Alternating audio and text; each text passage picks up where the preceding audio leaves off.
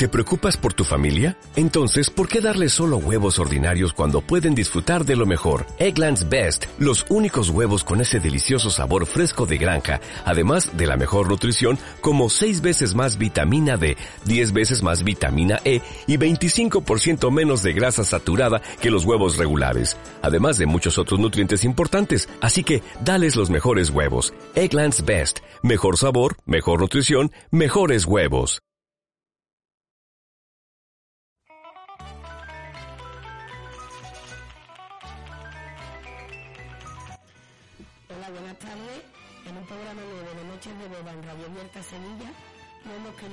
Atrás un tema que sufren tantas y tantas mujeres en uno de los momentos que según para nosotras es como de los más maravillosos del mundo.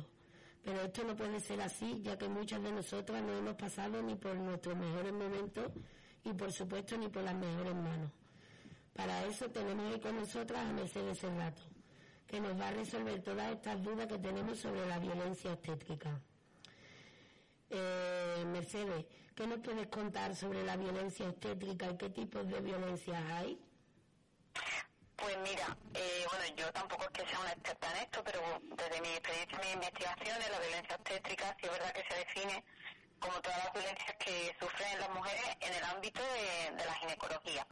¿vale? Esto puede abarcar un proceso muy amplio. Es verdad que está muy centrada en la violencia en el embarazo, en el parto o en el posparto, que son unos momentos muy especialmente críticos, como ya habéis dicho, pero también se, trabaja un poco eh, cómo todas las violencias que nos encontramos las mujeres cuando entramos en la consulta de una ginecóloga o de un ginecólogo. Incluso yo desde la, especialidad de lo que yo estudio, de las mujeres con discapacidad, eh, las violencias se multiplican, porque por ejemplo una cosa tan eh, ya desagradable como es el potro, ya sabéis, la silla donde nos ponemos para la citología y demás, pues para muchas mujeres, por ejemplo, con discapacidad física, ni siquiera es accesible. Además de que, bueno, habría mucho debate si, si esa silla es la más adecuada para todas las mujeres, que yo creo que a ninguna nos gusta sentarse ahí y, vamos, y el, nombre de potro yo creo que viene de potro de tortura, porque este otro lado no puede venir esto. Entonces, bueno, en resumen, sí es verdad que la violencia obstétrica es esa en el ámbito ginecológico. Luego es verdad que, bueno, ahí, ahí va todo, ¿vale? Van desde los comentarios despectivos por parte de, los profesionales de la salud.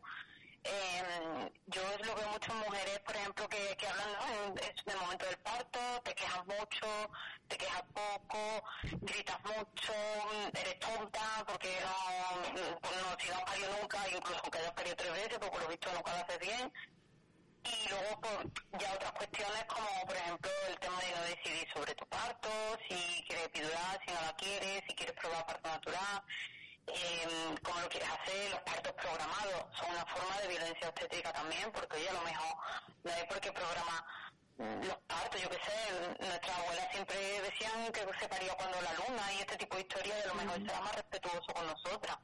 Entonces es verdad que la violencia obstétrica es un, es un ámbito muy grande pero luego cuando tú lo pones en común con otras mujeres, todo el mundo reconoce eh, que ha confrontado una o muchas violencias obstétricas en su vida. Mm, Mercedes, el ponerte un tratamiento sin que tú no lo quieras, ¿eso se puede considerar violencia obstétrica? Como por ejemplo, como por ejemplo que te pongan la epidural si tú no la quieres o citocina o algo de eso. Exactamente, es una de, de las cosas que las mujeres, por ejemplo, porque a lo mejor si a ti te lo explican, tú quieres, pero es que también aquí hay un problema que muchas veces, eh, para empezar, no nos dan esa información. Incluso yo, eh, conocemos casos a lo mejor de mujeres que con la matrona les va muy bien, pero el día del parto llega el ginecólogo y a lo mejor, por ejemplo, lo que tú dices, le pincha citocina. Hay muchas mujeres que además eso no les gusta porque vienen de contextos de países o de culturas en las que eso además que no se estila. Y ya te digo, yo no estoy ni a favor ni en contra de, la oxitocina, por ejemplo, de la epidural, y cada mujer tiene, pero tomar esa decisión libre y con la máxima información posible, eso mmm, muy pocas veces ocurre. Y cuando no ocurre así, también es violencia obstétrica. Mercedes, ¿puedo hacer un inciso? Sí, sí. Mira, también el rasurado de genitales sin tu consentimiento, ponerte un enema o todo lo que la artificial de bolsa, los tactos vaginales, todo eso también se considera... Eh, y también se considera la... Mm, ¿Sabéis esta estrategia que hay de parto que te aprietan la barriga? La yo le digo la del abdomen, te lo iba a comentar también. Sí, eso, se considera, sí, sobre todo si tú no quieres, porque ella a lo mejor fue pues a lo mejor, ¿no? Lo que estábamos hablando antes, tú decides que, oye, que sí, que yo lo tenía, por ejemplo, hace poco parió una amiga mía que quería parto natural y cuando se empezó a ver los dolores, ella pidió la epidural y, oye, que me parece súper bien que, que aquí la ciencia evoluciona para algo para lo que las mujeres decidamos. Pero todo esto, sin nuestro consentimiento y sin informarnos de lo que nos van a hacer, como tú dices, la rotura de bolsa. Se hacen estrategias muy agresivas que además se está demostrando que psicológicamente nos, nos pasan factura y a veces, muchas veces, también en lo físico, incluso a los fetos, porque ya a ti eso te genera una tensión, se nos sube la tensión y ya sabemos lo malo que son las subidas de tensión cuando hemos embarazado o vamos a morir. Por supuesto. Ahí va yo porque te quería preguntar que qué secuelas deja la violencia obstétrica. Claro, deja de todo tipo, incluso sabéis también esto de mm, la hipófisis, esto que dicen que es el punto para el marido, que muchas veces a la hora de coserte, pues bueno, se hace mucho pensando en que nada, que la vagina te quede pues lo mejor adaptada para la, para las prácticas sexuales coiturocéntricas y pensando mucho sobre todo también en el placer del varón y luego muchísimas secuelas eh, psicológicas y emocionales, todo esto que de toda la vida las mujeres se han sentido mal cuando se les ha diagnosticado una depresión postparto. Tú una depresión postparto no la eliges tener porque además es un momento muy importante en el que tú quieres estar bien y tú quieres estar con tu criatura, pero el estrés sufrido durante el embarazo o en el momento del parto eh, te puede llevar a una serie de situaciones y, esto además yo lo hablo con pero que, que además no dejarte irte muy lejos, que yo lo hablo con mi propia madre como fue mi padre, mi madre no le explicaron nada, yo nací en los 80, que era una época que la moda era que a las embarazadas se las dormía. Y mi madre recuerda que cuando ella se despertó, le decía a la enfermera, hay que ver la lata cargada con tu niña. Que, que estaba dormida nada más que decía, tráeme a mi niña, tráeme a mi niña. Y es que yo también nací en una época que todavía se robaban bebés. Yo es que me imagino la ansiedad de mi madre de que pares y te lo quitan, que en esa época no se hacía ni lo de piel con piel ni nada y tú dices, pero ¿por qué tiene que aguantar una criatura mm, con 25 años e, esta cantidad de violencia emocional y las secuelas que eso te puede dejar? Lo que pasa al final las mujeres somos muy resilientes y entre nosotras nos cuidamos y, superamos esas secuelas, pero el día que se haga un verdadero estudio de este tipo de cuestiones eh, van a salir muchas cosas y luego secuelas físicas eh, hay muchas y mujeres que por malas intervenciones en el parto luego tienen otros problemas de vejiga, de hemorroides, mm, de este tipo de cuestiones, también es mucho para verlo. Es que yo me parece que a la larga todas las, todas las embarazadas hemos sufrido violencia obstétrica, ¿no? De una manera o de otra. Mm, sobre todo por también el cuestionamiento, incluso, bueno, yo lo traía también en una en un espacio que estuve de con mujeres en Paraguay, eh, comentaban desde el propio Ministerio de la Mujer de allí que habían tenido que sancionar a médicos que se hacían selfies con la embarazada detrás y además ellos haciendo chistes, ¿no? Poniendo, chillan ahora lo que lo mismo que chillaban cuando lo concibieron y eso a mí me parece una barbaridad. Voy yo el otro día a hacerme las uñas a la peluquería y la, la que me está haciendo las uñas me cuenta que a su madre esa frase también se la dijo el ginecólogo no, no hizo un selfie porque me hace más años y dice, sí, sí, esa frase también se la han dicho a mi madre. De ahora lo mismo que cuando lo hiciste, pero ¿tú te crees que esto es medio normal? Antes se decía eso. Yo cuando di la práctica escuché esa frase. Eh, pues yo hice el técnico sanitario y hice la práctica y me tocó la parte de obstetricia y vamos, paritorio y yo de allí es que quería salir, vamos, no me, no me gustó nada por el trato que le daban a la mujer, por lo que, que como pasaban olímpicamente, se ponían a hacer puntos, a la otra leyendo un libro, y la otra grita, grita, antes no gritaba, ¿no? Cuando estaba en el momento. O una frase que eso, aparte de, aparte de la violencia, es una falta de respeto, vamos. Claro, yo lo que pasa es que para mí todo lo que te agreda, aunque sea física, emocionalmente, la falta de respeto son violencia. Podemos discutir la intensidad, si es alta intensidad o baja intensidad, pero eso al final te hace un daño y a ti te provoca un daño, sobre todo encima si es repetida. Y es lo que dice ella, muchas mujeres también hablan de esa desaprensión, que tú estás ahí pariendo, que sí que yo entiendo que el profesional sanitario pues llevará muchos partos a lo largo del día y tendrá cierta costumbre, pero mm, para ti es tu parto y es tu parto y a lo hablando de que hiciste anoche, fuiste a comer caracoles, mm, no es la atención que, que las mujeres se merecen. Yo creo que si pensáramos además en cómo nos gustaría que nos trataran en ese momento, no nos podríamos, ¿sabes? No, no, no se pondrían a hacer ese tipo de cosas. Y luego ya en el personal masculino pues, no se puede negar que es muchísimo peor porque muchas veces incluso eh, nosotros también hemos trabajado testimonio de, de, mujeres que incluso comentan que muy bien, que con la matrona, que con la enfermera, que con la auxiliar todo estupendo y llega el ginecólogo y como es un señor y es el que más ha estudiado de todas ellas, pues llega y impone sus criterios y ahí si había un poco de complicidad y de, se acaba en ese momento. Yo tuve lo contrario, yo tuve el problema con la matrona y no el médico. Fíjate, está muy, Sí, sí. está muy repartidita la Sí, cosa. sí, sí. Pues mira, yo te quería hacer una pregunta, Mercedes. ¿Esto podría ser denunciable? ¿Me puedes hablar un poco sobre Claro, el es, es complicado por, por lo que pasa siempre. Es hay una serie de cosas que, por la casualidad, nos suelen pasar a las mujeres. Hay una serie de violencias que son más invisibles que otras, no porque ocurran menos, sino porque si nos pasan a las mujeres están considerados menos importantes. Eh, como están considerados menos importantes, se han estudiado menos. Si se han estudiado menos, se ha investigado menos, se conocen menos y entonces a la hora de denunciarlas son más difíciles de demostrar. ¿Vale? Yo no sé si en España hay muchas sentencias de violencia obstétrica, porque ya sabéis que en este país además denunciar a un médico es una cosa que muy poquita gente se mete en ese jardín por muchas cuestiones que, que todas sabemos. Sí, que no sí. puede, Eh, ¿sí?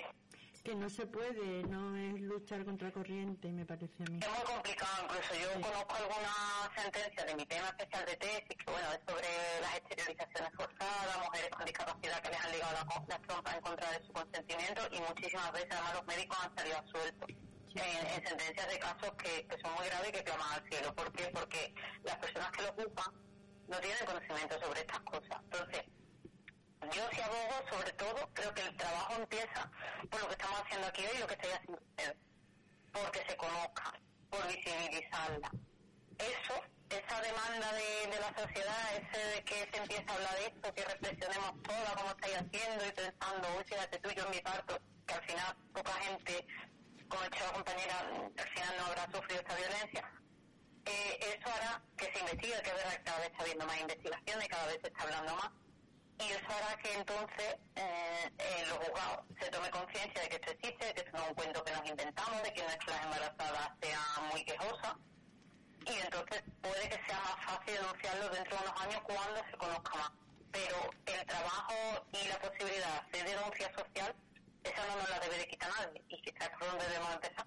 Sí, pero Mercedes, por ejemplo, mm, en mi caso yo tuve un, un aborto, ¿no? Y fue provocado por el médico porque a mí me, me analizó y no tenía ni tres faltas. Y dice que eso no, hasta la, a partir de las tres cuando te tienes que meter los dedos. Yo estuve en el hospital y me dijo el médico que, que no me lo tenían que haber hecho, pero luego a la hora de la verdad ellos se tapan unos a los otros. Eh, claro, es que eso es lo complicado, pero claro, yo a ti te creo, por Claro. supuesto, pero demostrarlo es lo complicado y que haya profesionales que, como tú dices, usted esto de que no me lo tenían que haber hecho, usted esto me lo puede poner por escrito en un informe. No te lo ponen. Yo, yo tengo un aborto, una historia sufrido, pero yo le explico por lo que ha sido, porque yo además en ese momento sentí un dolor muy grande y en Ay. ningún sitio reza de que a mí este señor me, me hizo una, no sé cómo le llaman, una revisión, vamos, me metió los dedos sin tenerlo que haberlo hecho porque no tenía las tres faltas. Claro, Eh, supuestamente fue natural, pero no fue natural porque en ese momento fue un dolor increíble.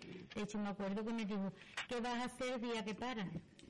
Y yo le dije, pero es que yo ahora mismo no estoy pariendo y he sentido un dolor muy grande. Y cuando no, y además tú, piensas que de los dos, quien está biológicamente preparado para parir eres tú, ¿no? Claro. Porque los hombres no están preparados para parir, por algo será.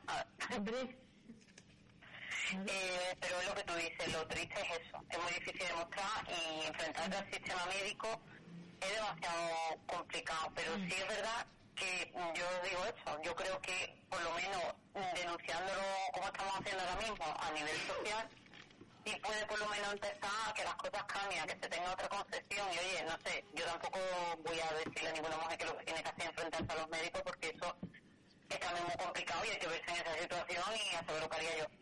Pero, oye, pues no sé, a lo mejor también a raíz de conocerse esto, por el día de mañana, pues yo que sé, una hija vuestra, una sobrina, una conocida, cuando va al médico, pues a lo mejor le dice, pues mire usted, a mí me parece que esto no es lo que debe de ser y si usted me disculpa me voy. No sé, entre todas podemos al final cambiar un poco el mundo, aunque de entrada no sea fácil. Yo lo he hecho hace 17 meses que me metí en, con mi sobrina. Vamos, que no le hacía ni caso y hasta que no entré yo no discutí ni nada, yo no... Pero la atendieron como la tenían que atender. que eso al final es lo más importante. El, al, cuando no nos queda nada, nos queda la ayuda que nos damos las mujeres entre unas y otras. Entonces, pues, de momento, en este tema, nos tenemos que empezar a agarrar por ahí. También pensar que estos temas de violencia obstétrica han salido mucho a la luz a raíz de mujeres, enfermeras, ginecólogas, matronas, que han empezado a denunciar que se estaban haciendo cosas que no eran ni medio normales.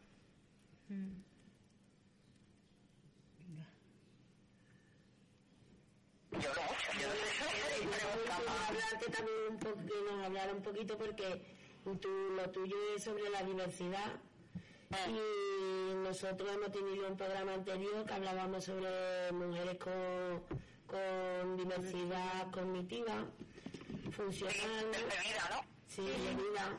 Yo soy profesora allí, también soy Ah, profesora. Nosotros estuvimos hablando con ellas, chicas que querían ser madres.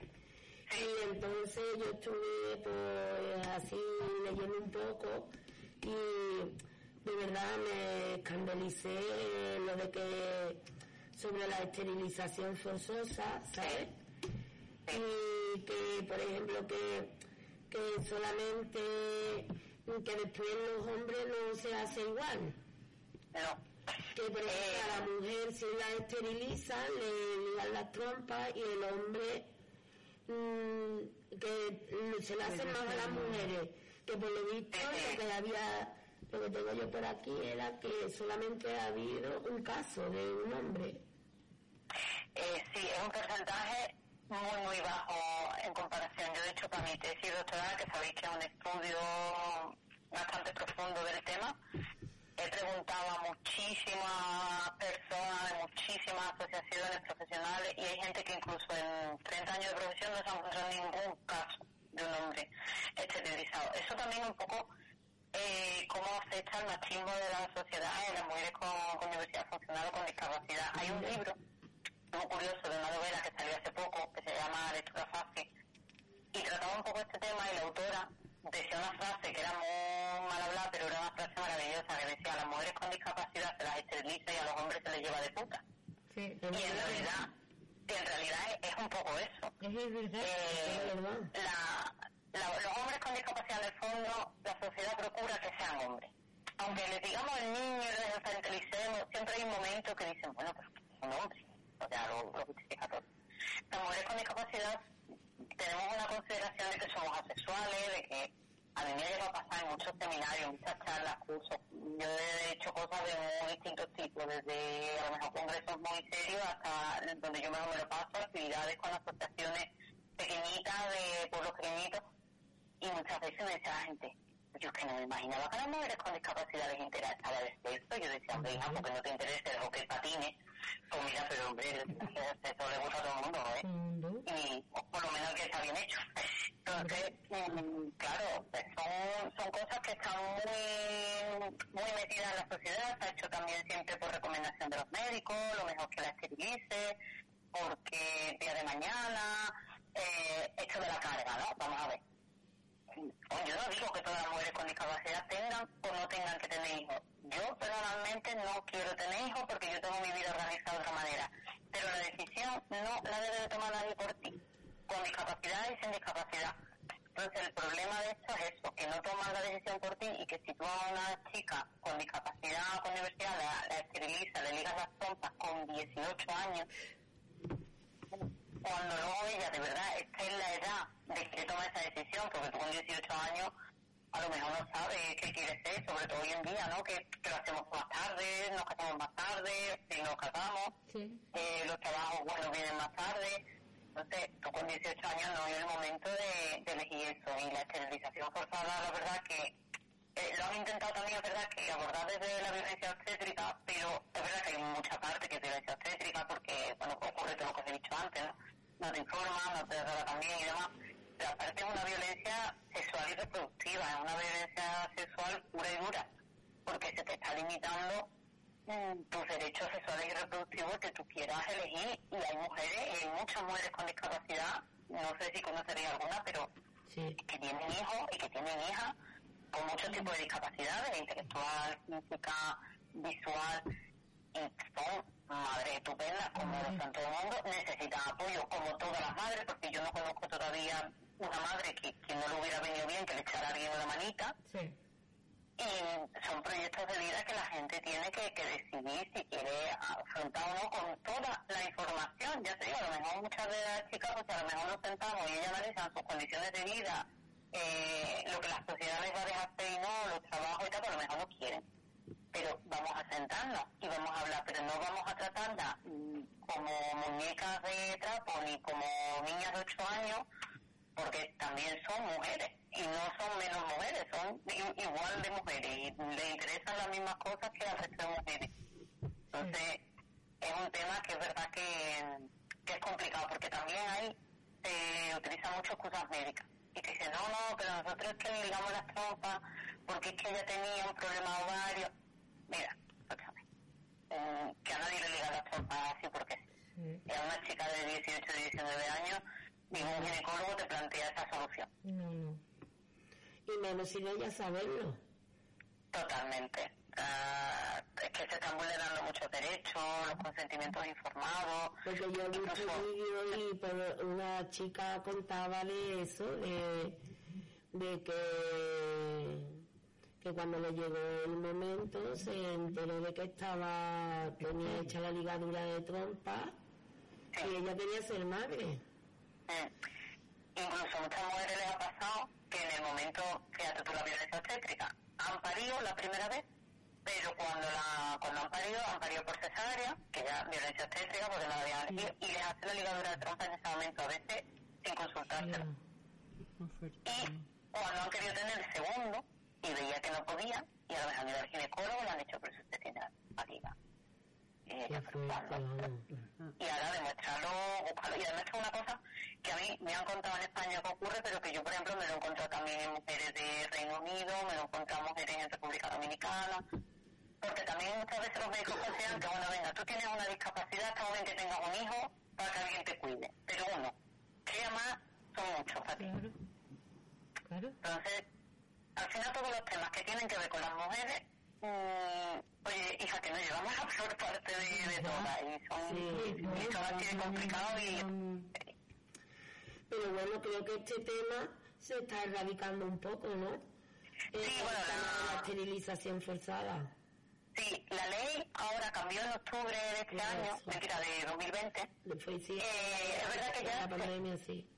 Sí, sí, que yo ya con la pandemia cuanto menos años. En 2020, eh, sí es verdad que se ha aprobado que ya no se pueden hacer esterilizaciones por vía judicial, porque en el caso de las mujeres con discapacidad muchas veces, pues sí era verdad que, que bueno, que se, le pedía autorización a un juez, el juez lo autorizaba, bueno, o la jueza, podía ser también una jueza, y, y se hacía por esa vía. Era un poco más legal, pero de todas formas también os digo que no era la vía más frecuente. Nosotros los únicos datos que pudimos conseguir, por ejemplo, en España por vía judicial se hicieron 100 esterilizaciones eh, por vía judicial, pero luego tú le preguntabas a las asociaciones y ellas te hablaban de que ellos, vamos, si tú sumabas todo lo que las asociaciones te contaban, sin caso eran muy, muy pocos.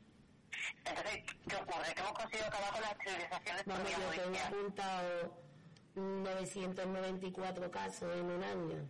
Pero, Claro, es que entonces mm, lo que tenemos que procurar, entre comillas, es que si ya las hemos conseguido quitar por vía judicial, todas estas otras que tú has encontrado que son eh, más bien por, por lo que estaba contando, por tema médico, son las organizaciones que llevan exactamente, entonces todas estas claro, todas estas que estamos haciendo, eh, que se están haciendo por vía informal, eh, son las que directamente ahora tenemos que trabajar mucho también con las familias, porque también muchas veces dicen, no, es que claro, las familias las esterilizan, a ver, es que tampoco podemos buscar a las familias hacia la ligera, las familias hacen lo que les aconsejan los médicos. Claro. Y a ti si un médico te dice que eso va a ser lo mejor para tu hija, Pues tú a lo mejor te lo crees. Mercedes, una cosa. Sí. Eh, cuando un juez, un juez decide que se, esteril- se esterilice, ¿en ¿Eh? algún momento escucha a la mujer o es por decisión de la familia? No, no, no, en general casi nunca, la, casi nunca las escucho. Eh, eh, generalmente los jueces escuchan como poca gente. No. Eh, supuestamente hablan con, con el forense o la forense, pero en esto también hay mucho debate porque muchas veces ni lo recibe, se basa en los informes médicos que tiene. Es muy gracioso que hay sentencias judiciales de jueces que han aprobado esterilizaciones que decían que la mujer no tenía capacidad de decidir y tú ahora ves los informes y eran mujeres que vivían independientes de su familia, que se habían independizado, que vivían en un piso ya sola y que tenían trabajo eh, de funcionaria del ayuntamiento, que había, sabéis que esto cada día por suerte está un poco mejor y a lo mejor ¿no? un caso que no se me olvidará era de Cataluña y la mujer vivía sola y tenía trabajaba de conserje en el ayuntamiento de- del pueblo. O sea, era una mujer que tenía, me parece a mí, bastante inteligencia y bastantes recursos Hombre. como para poder llevar su vida y su casa y para decidir si quería ser madre o si no. Y luego decía que no, que es que ella no tenía capacidad de comprender y decía, pues mira, de ir al trabajo todos los días tiene. Pero es que yo digo una cosa, yo siempre lo digo, es que el ser madre no te trae un libro debajo del brazo, tienes que aprenderlo, igual que lo Hombre. nosotros, lo aprenden ellas. Claro, exactamente. Es que hay un programa muy bonito eh, que lo hacían en plena inclusión en Madrid, que no sé si aquí se ha llegado a hacer, que se llamaba Madres con mayúscula. Entonces era un grupo de madres con diversidad cognitiva, eh, como las chicas que, que habéis estado trabajando la, la semana pasada con ellas, y entonces es un- les dan apoyos. Entonces, en función de que tú necesites los apoyos, pues ya eh, se te van poniendo o se te van retirando, ¿no? Que tú ya tienes perfectamente controlada la rutina de tu hija, de los biberones, de los baños, pues ya está, ya no necesitas ayuda, pues ya está. La, la compañera que te da los apoyos se va. Y aparte ellas pues se reúnen semanalmente, como, como has hecho todas las madres toda la vida, y se ayudan entre ellas, pues mira, yo esto lo hago así, pues mira, yo no sé cuánto, pues mira, yo congelo eh, los yo qué sé, lo, lo que tú dices, que como es una frase que también dice mucho mi madre, a mí me pusieron un bebé en los brazos y me dijeron, mira, Aprende, Entonces, pues, el libro de instrucciones no, no lo tiene todavía aquí ninguna. no viene, no viene. Ni vendrá. Y ya sea con dificultad o sin dificultad, todas tenemos que aprender a ser madre. Claro. Y todas Y tenemos bueno, y además los padres, que ojo, que también aquí, por supuesto, ser madre es. Pero hoy sí, hoy sí son los padres más Más, conscientes y bueno, como dice amiga hoy está empezando. pero antiguamente tú sabes que, que no nada. Sí, sí. Sí, sí. Un, un- un hombre cambiando un pañal y era para hacerle una foto. Y si se ponían a llorar de noche no se levantaban siquiera. Vosotras no visteis lo que dijo el Albert Rivera, de Ciudadano, que decía que cuando, que cuando la niña lloraba se hacía dormido. Cuando levantaba. Que se levantara más luz, ¿no? Es que esto, bueno, es, claro, esto lo hizo con el primero, ahora con la Malú, yo si fuera la Malú, después de haber leído esto le. Yo creo que eso, eso lo habrá hecho más de uno, vamos. Hombre, se lo ha hecho muchísimo, que se lo ha notado, qué tonto. Además hay algunos que, uy, que es que no puedo, que me da una RPA, que, sí. que no, que, que yo no puedo cambiar el pañal, digo, verás tú, que es que yo, yo cuando le quito el pañal huele a rosa, me huele distinto a ti. sí, es verdad. Vamos, no es mi caso, porque en mi caso yo me levantaba a darle el pecho y se levantaba él conmigo. Yo decía sí, que, bueno. Yo- pero yo me decía que yo tenía mucho pecho y que iba a ahogar niños. digo, digo, pero si me tiene que sujetar la teta, ¿no? Aquí hay hombres de formas que le deberíamos de hacer un test psicotécnico o algo antes de ser padre para comprobar si, si va a ser eso un buen negocio o qué. pero- bueno, que sí es verdad que yo también abogo mucho que cada uno, por supuesto, pueda hacer lo que quiera. Oye, que quieres tener un niño sola, mm, ole. Pero que hoy en día también que se vuelca mucho en la madre en la madre. Oye, escúchame, pues ya hemos evolucionado un poquito más, estamos intentando que los hombres se impliquen, también los padres tendrán cositas que decir, ¿no? Si, si quieren también otros problemas y todo el juicio social y todo para las madres, estamos, yo tengo muchas amigas con discapacidad que son madres y como dicen ellas, en los parques te siguen mirando raro, te, la, te dicen frases, la gente quiere ser buena, pero te dicen frases como, uy, qué valor has tenido, y dices, "Bueno, En vez de decirle que, que que que, que valiente has sido. Claro, pero era como, valor has tenido como que imprudente. Vamos, vamos. Sí, yo sigo diciendo lo que habéis dicho ustedes. Ser madre no es fácil para nadie. Entonces, vamos a ayudarnos, porque ya todo lo malo ya, ya lo sabemos y todo lo difícil ya sabemos dónde está. Yo me acuerdo de la frase que me dijo una vez un médico. Yo mis hijos eran de chicos alérgicos, ¿no? Y se asfixiaban. Que tenía que aprender a ser un poco médico. Y yo le dije, ¿pero usted qué me está hablando? ¿Usted es consciente de lo que me está hablando? Y me dijo, sí, y tú lo vas a comprobar. Y efectivamente, cuando yo llegaba al médico ya me decía, le vamos a poner los cielos, pero ya le traes tú el tratamiento que le teníamos que poner. Hombre, es que te vuelve, Es así, que, es que te que vuelve. el mejor médico de tu hijo. Tú lo ves cuando de verdad está mal y cuando no. Bueno, y creéis que todos los médicos, hay una viñeta de Forges que a mí me gusta mucho, que va una mujer a, a Lenin y le dice, ¿qué pongo? Y ella empieza a decir, enfermera, maestra, organizadora de eventos, cocinera, choferesa, geisha, sexual, no sé qué, y dice, bueno, no cabe todo, dice, bueno, que ponga madre. Ay, exactamente, Claro, es que exactamente. bueno, Mm. es que es verdad, Claro, porque al estamos- final, es que estamos para todo.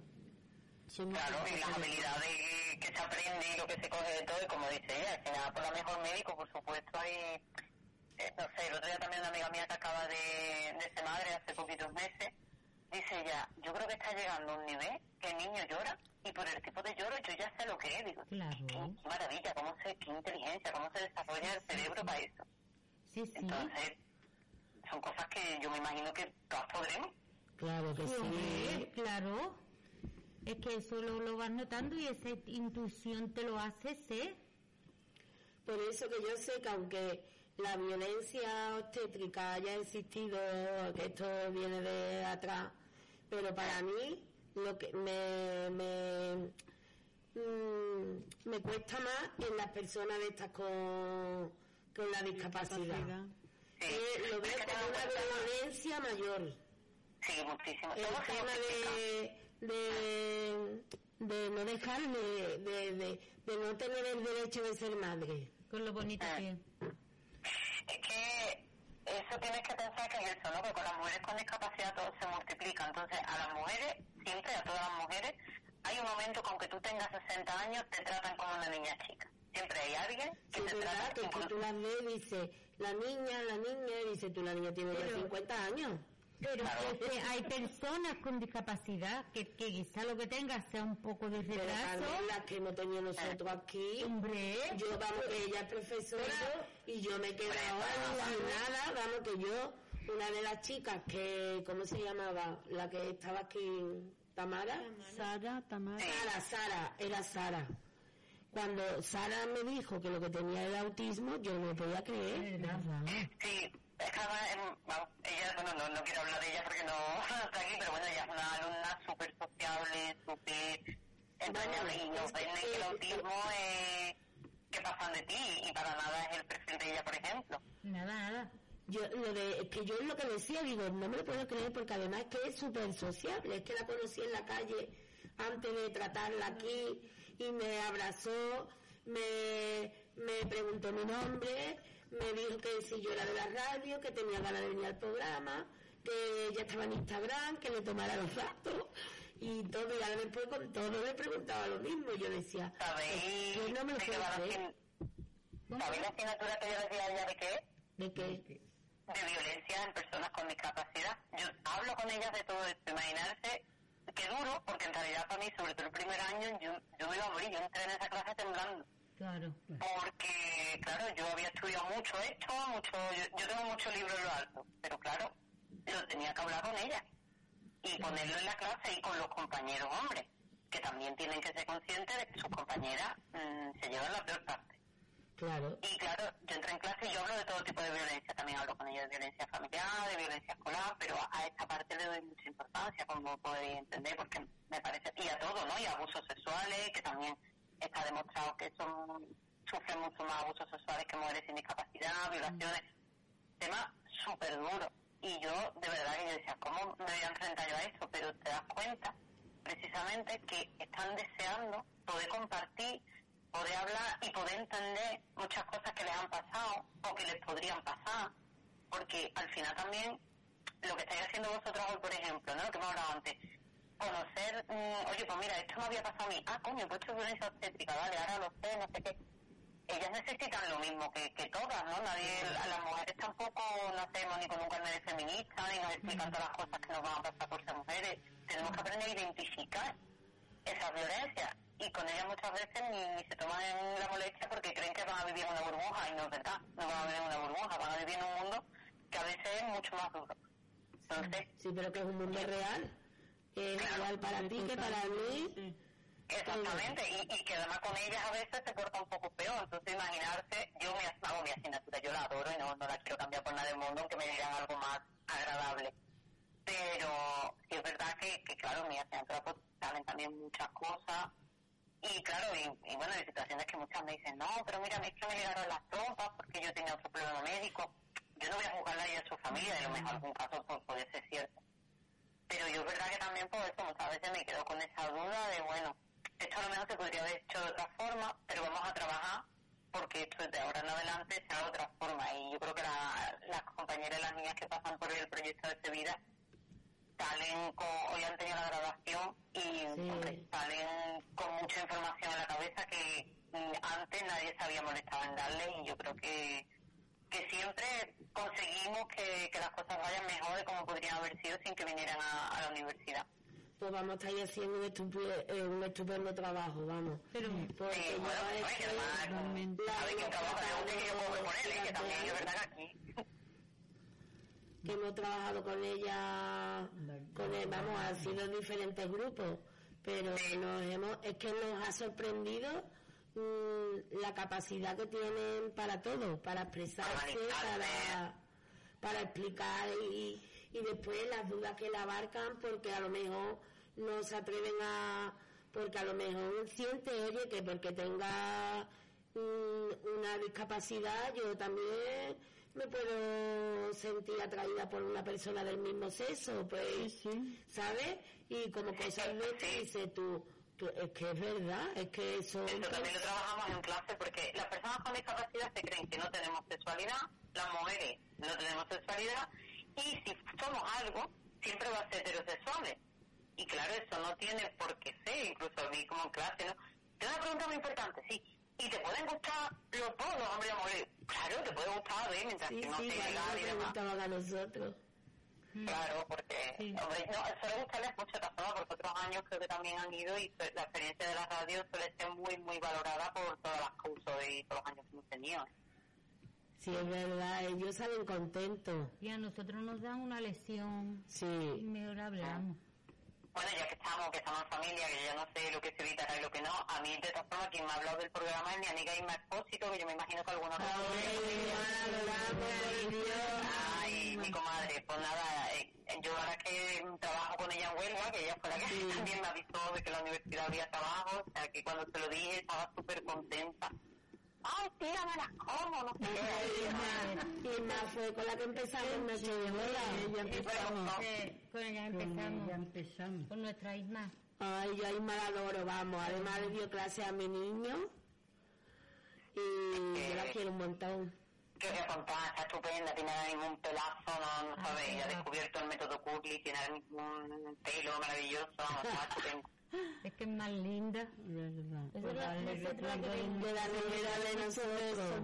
Hombre, muchísimo. Verá que se va a poner súper contenta. Ahora le voy a poner un Como yo alguna vez que otra la hablo con ella por Facebook. Claro. Yo hablo por WhatsApp con ella. ah, nosotros que la queremos mucho. La verdad que sí. Que se lo merece además. Sí, sí, sí.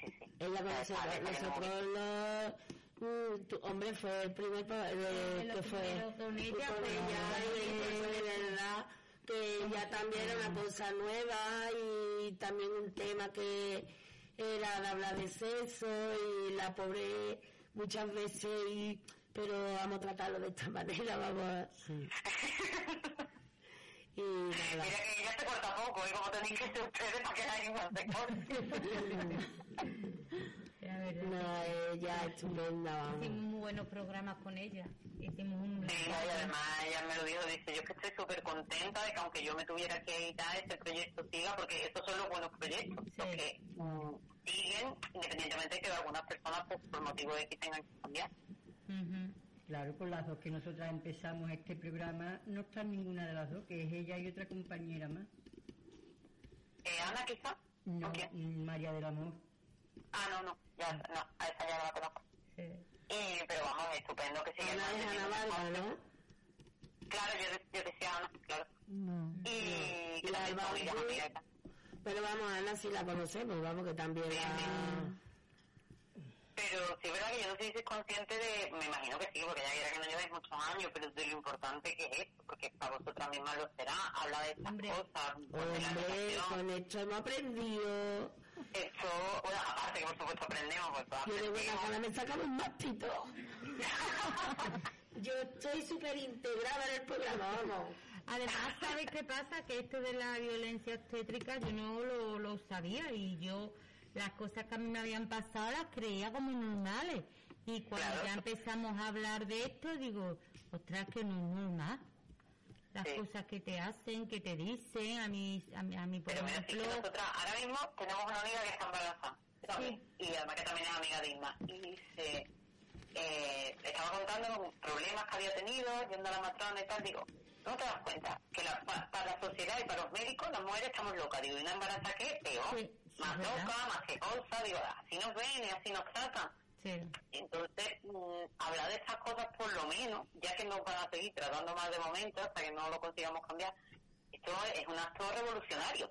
O sea, contándolo, sacarlo, lo que tú dices, lo que tú te había pasado y te parecía normal, y te lo callas o bueno, como mucho te lo comenta una amiga, pero bueno, ahí queda porque, porque a tu amiga le pasa lo mismo que a ti, entonces te parece que eso no es importante porque a todo el mundo le pasa igual. Claro. Bueno, pues que a nos pase igual no quiere decir que eso sea ni bueno ni normal ni que lo tengamos que aguantar. Hombre, yo cuando estaba mi sobrina, ya te digo, hace 17 meses, y salió mi hermana que entraba, la hija muy nerviosa, yo no digo, tranquilízate que voy a entrar yo. Y es que se la había olvidado ponerle la pidura y le pusieron citosina. Había ido en la pareja cuatro veces y es que no me hacen caso. Digo, espérate, que voy a entrar yo. Yo no dije ni pie, no me vieron entrar, vino la enfermera. y yo muy educadamente, pero que usted no debe de estar digo, yo lo sé, pero que, que esto que se está, es casi una equivocación, digo, pero es que esta, criatura que va a reventar de doble me está diciendo que, que os habéis equivocado y le habéis puesto citocina. Ya esta criatura cuatro veces la llamaron.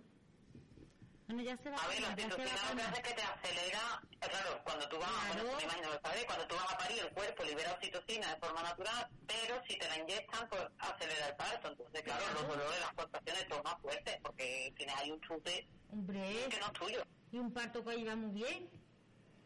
Fíjate, y además que la epidural también, por lo que yo sé, tienes que esperarte un tiempo a que te hagas esto, entonces no la puedes poner en el último momento. Entonces, cuando yo entré, ya empezó a hablar conmigo, digo, no, las explicaciones se las tiene usted que dar a ellos, a mí no me tiene usted que dar explicación ninguna porque son a ellos, pero no que yo, antes no se podía haber entrado. Antes no se entraba, antes te tenías que aguantar con lo que te dijeran y si hubiera estado sola polla, pues hubiera reventado. Bueno, no hubiera reventado ni hubiera pasado nada porque ninguno nos hemos muerto. Ni nos ha pasado nada, pero que necesidad hay. Bueno, hay gente que sí han muerto, ¿eh? pero bueno y muchos bebés han muerto eh, a cuenta de violencia médica. A mi abuelo se murieron dos bebés. De, de, muchas cosas que hacen y que no las hacen bien. Bueno, sabéis que ahora la moda es que el padre entra y ahora los padres entran y te dan, te dan la mano y cortan el cordón. Pero mi madre se acuerda de que antiguamente mm, casi que le daba miedo que entrasen los hombres porque como a la mitad se desmayaban, pues, encima había que atenderlos a ellos y vamos, mi padre no entró en ninguno de los partos de mi madre, mi madre casi que lo presidió. Entonces ahora ya estamos, como he dicho ya, ¿no? Ahora ya se entra. Bueno, ahora estamos intentando evolucionar, pero claro, son cosas... Yo mi marido de mi niña no, pero de mi niño todavía no estaba, no sé, no entraban los hombres, pero el médico le prometió, eh, ¿tú quieres asistir Antonio? El médico se lo prometió. Y, Ah, mira. y, y mi marido dice que es la experiencia más bonita que era vivir en su vida. Ay, fíjate. Sí, Y no se nada, por lo que sí. entiendo. El tuyo se portó bien. Sí, sí, sí, además dice que de, de frente, dice, a, a mí no, a él no lo puso para cogerme la mano, a él lo puso de frente, él lo vio nacer, de Ay, por Dios. frente. Y sí, Pues yo tengo una amiga que lo tiene grabado. bonito. Mucha gente tiene también el parto grabado. Mi prima también lo tiene grabado. Entonces, Un parto divino. Pero. Yo creo que la que tengo de todavía mejor. A mí me da mucho miedo. Yo Porque te digo una cosa, en el maternal hay un, sobre todo un matrón que pone ambientado el paritorio y todo. Es que mi hermana trabaja en paritorio. Y entonces hay un matrón que lo pone ambientado, pone las luces tenues, pone un poquito de música y deja que se graba el parto si quiere la mujer. Está claro, ¿no? Pero ese matrón es, dice mi hermana, que vamos, se lo rifan las mujeres. claro, Bueno, sabéis que precisamente, no me acuerdo lo que pasa que reyera, pero que antiguamente las mujeres toda la vida hemos parido de en cuclilla la vena del río.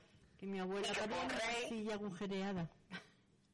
Claro, fue un- bueno, y hubo un rey el que fue el que dijo, no, yo es que quiero ver nacer a mi niño, y entonces, claro, pues tuvieron que ponernos en horizontal para que lo pudiera ver el hombre decente. Y dicen que de ahí en adelante está venido la moda de paritumbada o en el potro, que sea, pero que antiguamente las mujeres siempre han parido en vertical. La cuclilla. Ahí ya empezaron, ya hoy en día yo lo que pasa es que no sé si estamos preparados, pero mi prima cuando fue a París, en Santander, pero en un hospital público, le dijeron, mira, pues te vamos a tenían hasta una bañera en la habitación, y le dijeron, puedes parir en el agua, Mi prima Puede me lo parir en- en la bañera. Claro, mi prima es que no se había preparado para nada de esto. Digo, no, no, yo no más. Yo no me había preparado para esto. Pues yo creo que nadie sabi- sabíamos lo que era la violencia obstétrica. Pues mira, yo Yo tuve... también, perdona, yo también cuando tuve el primer parto también sufrí violencia obstétrica porque yo me acuerdo que yo había cenado porque yo no sabía que iba, iba a dar a luz, A ponerte de parto. Claro, y el, No lo pensado. y el médico me decía que a quién se le ocurría haber cenado y yo no sabía Oh, nada. Dios mío. Claro. Por la noche lo igualmente, vamos, de verdad. Claro, y luego yo estaba sentada hablando con él, pero me estaba preguntando cosas y cada vez que me venía una contracción yo me levantaba porque que, que no podía. Y decía Claro. que, que tenía mucha prisa, que para que me levantaba, que bueno, y ahora pienso que eso es otra forma de violencia obstétrica. Por supuesto, porque es que son una falta de respeto, porque además me imagino que, que eso, ¿no? Que las posturas para aguantar las contracciones y tal, por lo menos no es la de estar sentada con ese hombre como la que está tomando café. Claro, luego el parto, sí, perdona, perdona. No, no, eso, lo que me está diciendo, que, que claro, que además se te viene un dolor de riñones y demás, que, que, mm, y que no entiendo un ginecólogo fijarse cómo es de fuerte, ¿no? Porque en teoría se dedica a eso. Claro, pero que que luego en el como el parto hombre pasaron- no sabe los dolores que pasa la mujer. En el parto pasaron todos, para, van, pasaron un montón de médicos de práctica, yo ahí todas ahí pasando un montón de gente. Bueno, ¿Habéis escuchado la bulería de las Cadiwoman del parto? Sí. no, ya, yo no. Pu- Pues vamos a buscarla, esto está en ¿De la YouTube, las chirigotas, sí, que están, es del año de la Jackie, que están vestidas como de Jackie Kennedy, y cuenta lo que acaba de contar ella, que, que están pariendo y que de pronto vienen ahí 16 estudiantes y tú dices, pero. ¿por qué me tiene que ver? Y mirándote todo el mundo, tú ahí. Pues Mercedes, lo mío fue más fuerte. Que yo estaba de aborto, eh, tenía, entré con aborto y me tenía que poner el tallo y me lo pusieron todos los estudiantes, me pusieron, me sacaron y me volvieron a meter el tallo, todos uno por uno, para que supieran poner el tallo. Yo tenía, yo tenía, aunque esté mal decirlo, vamos, el mejillón, lo tenía que vamos, que me iba a salir fuego, como si me lo estuvieran encendiendo con una cerilla. hombre, Con es esa gasa que lo cuento porque yo soy una cachonda y lo cuento así en plan, pero eso es una cosa que se me ha quedado a mí de por vida. De por vida. Mi hermana trabajando en maternal, que cuando salió, porque a mi hermana no la dejaron de entrar. Porque mi hermana es de la primera que te, se- de, ti- de tu lado no se separa. Cuando mi hermana entró, que ya se fueron todos, el regimiento todo salió de allí de la sala, entra mi hermana, yo las lágrimas se me caían y decía mi hermana, ya está Rocío, ella se creía que era por lo del aborto. Y yo lloraba, no podía hablar, me llevaron a la habitación, todo el mundo, venga ya, que no pasa nada, mujer, que ya te quedará otra vez, que dice que mujer negra, mujer preña. Y yo es que no podía hablar, yo de cuando ya me relajé y todo, digo, digo, si es que yo no estoy llorando por esto, si yo soy fuerte para esto y para lo que venga, digo, vamos. Digo, es por lo que me han hecho, digo, porque es que me han tratado de conejillo de India. Vamos, Claro, el si tú quieres. supervisor, pero ¿para qué? Para nada, porque Pa' se quedó todo ahí, vamos. Claro, ya. Porque se tapan unos a otros Se siempre. tapa. Eso prescribe. Se tapa. Se quedó ya. todo ahí, vamos. Porque a mí me dejaron, en la, eh, fueron a hacer una radiografía y a mí me dejaron olvidar en la puerta con todas las luces y todo apagado. y yo sí, ahora me río, ¿eh? Y yo sí, Pero vaya disgusto. Y yo sin poderme mover de los dolores tan grandes que tenía, yo llevaba 15 días grisé, yo decía, me cago en la madre que... No, me cago en la puta madre que los parió a todos, que llevo aquí 15 días voy a parir en un pasillo sola y oscura en el, en el bien de Rocío. Menos mal que Celado se acordó, eh, preguntarían por mí, corría el Celado por los pasillos lo, lo más grande. Que, Y de momento a que paritorio. Es un buen hospital, ¿eh? Pero, ¿qué fallo? Que es un buen hospital. en Macarena. Pero en todas- partes pasan cosas. Sí, Y en todos sitios. Yo luego cuando me subió decía la matrona, que tú no estás, yo que tengo la cabeza que eres primeriza, pues se le metió en el que yo era primeriza y era la segunda. Cuando vino para eso digo que yo tuve un médico muy bueno, vino el médico, dijo, corre, llama al padre, tira para paritorio, que, que, que, que el niño está aquí. Y le digo, te largas, tú- que es que usted el médico dice, pero la vía de mi quítate de, de mi, ahora mismo te quitas de mi vista. Fue el médico estupendo. Yo cuando lo que me pasó a mí, yo fui con los dolores, lo que dicen los dolores de encaje. Es lo que dicen, lo que se dicen los dolores de encaje, no es lo que se dice. que tiene dolor en el lugar. Porque fue hasta, vivía yo con mi madre a hacer la cámara, cada vez que me agachaba me daba, cada vez que me agachaba me daba el dolor. Me lleva mi madre a eso, ya claro, ya con los, llevando dolores no me dejaron, no me dieron de alta. Me ponen, me ponen en la habitación y así intentando hablar cuando yo, como yo intenté, como yo dilaté. Me voy al cuarto baño y me noto la cabeza de la niña en la, la cabeza de la niña fuera, llama a la matrona, me viene la matrona, dice, claro, si hace do- dos horas no tenía, no estabas ni dilatada, dice, ¿cómo vas hasta allá con la cabeza de la niña fuera? Eso me dijeron a mí que me Calla, digo, mire usted, que es que no me puedo levantar del suelo, ¿eh? Que no me puedo levantar del suelo. Dice, anda, ¿cómo no te vas a levantar? Coge la media vuelta y se va. Arrastrándome como pude, tu- pude- tuve que llamar al timbre y cuando vino la enfermera me ayudó a subir a la cama Qué barbaridad. y me dice, ábrete de pierna, hija, me abre de pierna, dice, ¿cómo? Dice, si tienes la cabeza de la niña afuera, dice, vamos para paritorio. Ay, A mí me pasó eso con mi hijo, lo mismo. Coño, que mientras me llevó a paritorio, me, me, me pusieron en el borriquete ese, como se suele decir, niña nació con la cabeza de pinar, del tiempo que estuvo en el, en el Hombre, Pues mira, yo, por ejemplo, cuando, di- cuando tuve a Daniel, yo me acuerdo que iba a la última revisión del, del ginecólogo, era la última vez que me veía allá, y le digo al ginecólogo, digo, mira, yo vengo varios días que me voy sintiendo una presión en mis partes, digo, como que, que algo me está empujando, y se pone pone a reírse ya me había hecho la eco y todo, y me dijo el mediocita, me dice, era el 6 de agosto. Y dice, mira, te voy a dar, dice, fecha para el 27 de agosto. Si el 29, por ahí me parece, no, no te has puesto de parto, pues te va para monitores y eso. Digo, vale, pero usted no ve que el niño, digo, dice, y se pone a reírse, digo, no ríe usted, digo, hombre, que es que en esto soy nueva. Digo, es que, pero es que yo estoy notando como que algo me está empujando. Bueno, pues me dice que no, y además primeriza.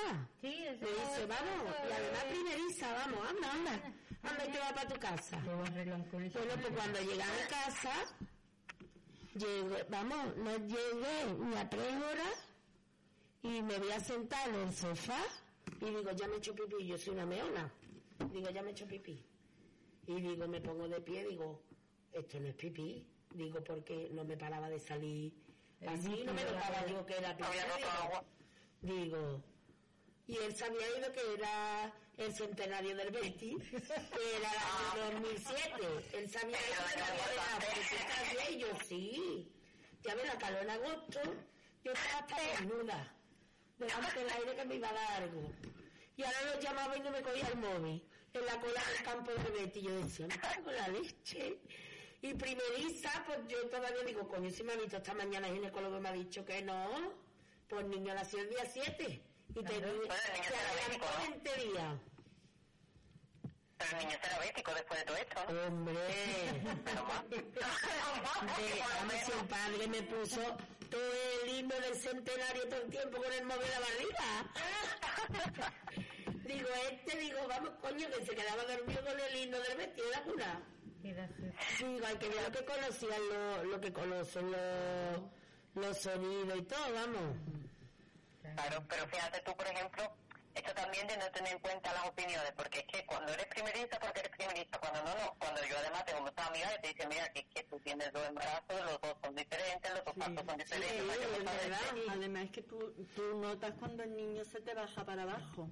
Yo Claro. me lo noté y me decía el médico que no podía ser, que me, que me había reconocido hace un rato y no estaba dilatada y yo me noté perfectamente como el niño me hizo Pero yo, yo fui de esa, ¿eh? que cuando mi madre le fueron a decir que se bajara de la camilla, ya tenía yo por la cabeza. Esto es que no le pasado a mí, que somos budistas, y, y en un momento dado podíamos haber nacido sola. Nosotros sabíamos. Pues yo si no, si no pego un grito y digo que se me sale, es que no me echan cuenta. Es que en verdad te te llevan, te con el carrito corriendo para el paritorio. Chiquillo, si te estoy Ah. diciendo que, que, que estudiar, hazme caso. Pues nada, no te hacen caso. No, es que nuestro, lo que pasa es que no, no nos toman en serio, No, igual no, que no esto, nos porque el tema de cuando estás en el embarazo, que tú dices, oye, pues yo tengo picores. Ah, pues sí, pues. Y nadie te da una explicación de, mira, por lo mejor hay algo que estás comiendo, te da reacción, prueba con unos comentarios, yo qué sé. No, no. Tú mm, siempre lo estás haciendo mal, al final. Sí, sí. Y te quejas mucho, te quejas mucho. que Eso también es otra cosa. Entonces, mm, al final eso también hace que cuando tú llegas al momento del parto, si ya también durante el embarazo te han tratado regular, pues en el momento del parto pues tampoco te atreves a ni a imponerte mucho ni a decir muchas cosas, porque claro, ya viene un poco, como dice ella, ¿no? Como acostumbrado a lo que se llama indefensión aprendida, como ya sabes que no te vas a echar cuenta, pues dices, bueno, pues, pues me, no me callo, pero que eso al final tampoco es la solución, que te calles o no te tratan igual de mal, entonces... Pues Mercedes, mira, cuando a mí me hablaron de este tema, perdona, yo cuando me metí, que lo hablé con Vicky, yo lo primero que me salía era de las mujeres con el nido vacío. Es otro, es otro tipo de violencia, ¿no? Sí, es que, bueno, hay un... Claro, es que, verás, ya si te pones a... tienen que parir, tienen que parir y con, todo con sus dolores y todo, y luego las ponían en salas de maternidad donde estaban las mujeres que acababan de dar a luz. De hecho, yo tengo una vecina que ese caso le pasó, que, bueno, es, es bastante doloroso porque, claro, te ponen en sitios donde están todas las mujeres con su bebé y, evidentemente, pues, es que el dolor os lo podéis imaginar ustedes. Entonces, eh, es también una cosa que destapó mucho este tipo de, ¿no? Como, y además también que lo habéis comentado antes, cómo se trata a las mujeres cuando hay un aborto. Que ahí se, o incluso la muerte prematura de, los bebés. Entonces, en el momento del parto, a los pocos días. Entonces, claro, es una forma de violencia muy grande porque me preguntabais antes por las secuelas, ¿no? Y ya es que, qué depresión, qué nombre le ponemos, porque hay cosas tan, ¿no? como, como además, bueno, un psicólogo que yo conocí decía, cuando se, cuando se te muere tu, mari, tu marido eres viuda, cuando se te mueren tus padres eres huérfano, pero cuando se te muere un hijo no hay un nombre para eso, es un dolor tan grande que no tiene ni nombre. Entonces, no, no hay una palabra, no eres lo que sea.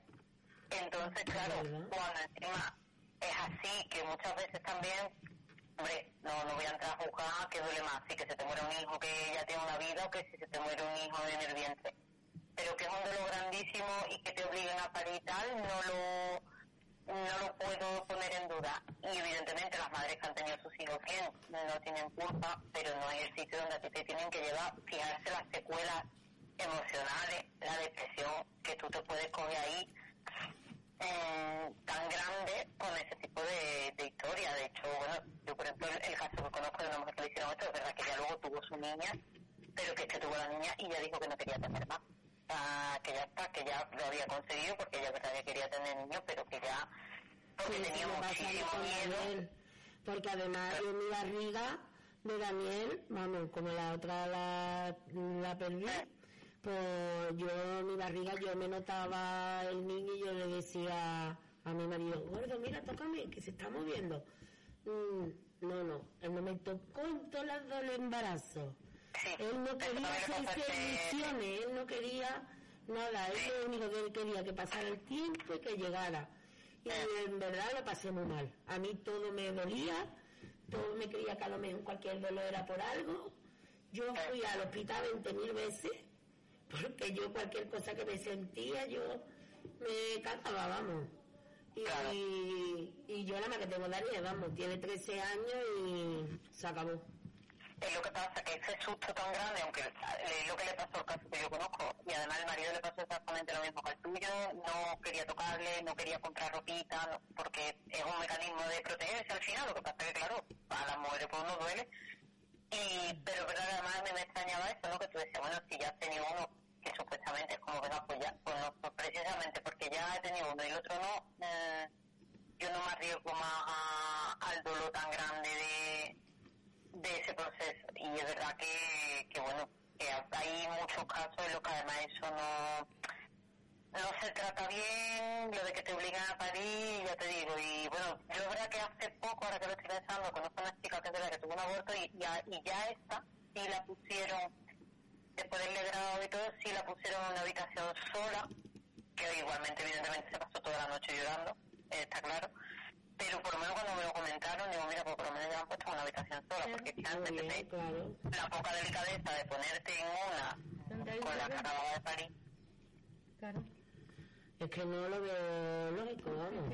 También otra parte de la violencia obstétrica que no hemos hablado, que pasa mucho, que, que hoy en día además es un gran debate, que es el tema de la lactancia que ya sabéis que hoy en día las buenas y las malas madres, las malas no dan pecho, las buenas sí, estamos muy ocupadas, ¿no? Pero muchas mujeres además refieren ya a los comentarios de las matronas de, uy, pues se tienes muy poco peso, el niño a ti no te va a poder chupar, y ya encima es tu culpa. Y tú ya, tú estás en ese momento vulnerable que tú vas a parir y ya te está diciendo, una, que tú tienes poco peso, que el niño de ahí no va a poder chupar, tú ya estás, no has ni parido y tú ya estás pensando en el niño se va a morir de hambre. Sí no es el mejor momento además para que tengan esos comentarios, porque además si tú al final, por el motivo que sea, no se puede dar pecho, nadie se muere porque lo crían a biberones. Antiguamente también les daba de mamá quien fuera que tuviera leche y los niños salían adelante toda la vida y no pasaba nada. Y no con leche de vaca. Exacto. No, ahora. Muy fuerte. Yo, yo con las tetas que tenía, con, las que tengo, vamos, con las que tengo, que tengo ahora más que cuando tuve a Daniel, porque ahora estoy más gorda, entonces tengo más tetas y yo no veas que no sabía cómo iba a coger el pobrecito mío, de que me adaptaba. Me lo metía por aquí. Había una que me costaba más que la otra, me parece que era esta. Porque encima, tú sabes que no aguantas bien al niño con la zurda y ahora me cogía que no podía con la teta. La mano se me dormía, vamos. Y el niño y el gordo, ¿verdad tú que, la, que le va a ahogar? Que la ahoga, que. Échate para atrás, chiquillo, digo, ¿cómo quiere que le dé la teta? pero si a mí no tiene ni la cara. y, nada, y poco, y Mira, pero después, como, era, como decían que la demanda, yo estaba todo el día dándole al niño, yo la veía metía la Esto. Y llegó un momento que, que no le, eh, Daniel tuvo mucho reflujo. Y entonces dice, mira, eh, lo que tú le estás dando más que nada, eh, muchas veces el suero, porque no te da tiempo ni a que te vuelva a subir la leche otra vez mejor que de... Yo para mí fue un alivio, pero lloré. Cuando me dijeron que me diera más el pecho. Claro, lo de demanda también se utiliza mucho hoy en día porque eso es muy bueno, porque los anticuerpos, porque los niños. Y, pero claro, hay muchas madres que también tienen mucho dolor porque es que se les acaba el permiso de maternidad, que dura lo que dura, y me tengo que ir a trabajar. Y si me tengo que ir a trabajar, mmm, pues a demanda, pues, pues, no va a poder ser. Y, claro. que se sacan la leche y la. Exactamente, hay mucha gente que se saca la leche y la congela. Claro. Pero es verdad que hay muchas mujeres que dicen que al perder, al no hacer succión natural, empiezan a producir menos, empieza, ya cambia. Ya todo, por más que tú quieras, cambia. Y se sienten muy culpables, igual que yo tengo amigas que por motivo X no han podido dar pecho porque no producían suficiente leche, por lo que sea. Y luego van las matronas, ay, pero ¿cómo que tú te puedes dar pecho? No, y dice, es que al final de siempre me siento muy cuestionada y me siento muy mala madre. Y a lo mejor me, me gustaría que alguien me diera otra explicación, o si yo podía haber hecho otra cosa, o no, si esto no es tan grave, porque parece ahora que eso, que la que no da el pecho, pues ya el hijo se va a morir de cualquier enfermedad, y eso tampoco es así. Eso no es verdad. Entonces, Bueno, Mercedes, pues sintiéndolo mucho, eso que es un tema que se puede alargar y, y extender bastante, pero nos tenemos que regir al tiempo y el tiempo se acabó. El tiempo nada, yo encantada, yo no Así sé que que nada, encantada de que hayas estado con nosotras y que a ver si alguna vez pudiéramos tener un programita presencial, que nos veamos y nos conozcamos las caras. Habéis cogido acabando el curso y estoy ahora mismo, Claro, pero a ver si ya normal. me un poquito. Pero Normal, pero vamos, vamos, Pues bueno, pues muchísimas gracias a ustedes agradecida. que sigáis así, tan estupenda y hablando de tantas cosas que hay que hablar. Vale, Vale, pues gracias. nuestra parte. Hombre, por supuestísimo. Venga. Un beso. Hasta luego. Adiós, Mercedes. What if you could have a career where the opportunities are as vast as our nation, where it's not about mission statements, but a shared mission? At U.S. Customs and Border Protection, we go beyond to protect more than borders, from ship to shore, air to ground, cities to local communities. CBP agents and officers are keeping people safe. Join U.S. Customs and Border Protection and go beyond for something far greater than yourself. Learn more at cbp.gov/careers.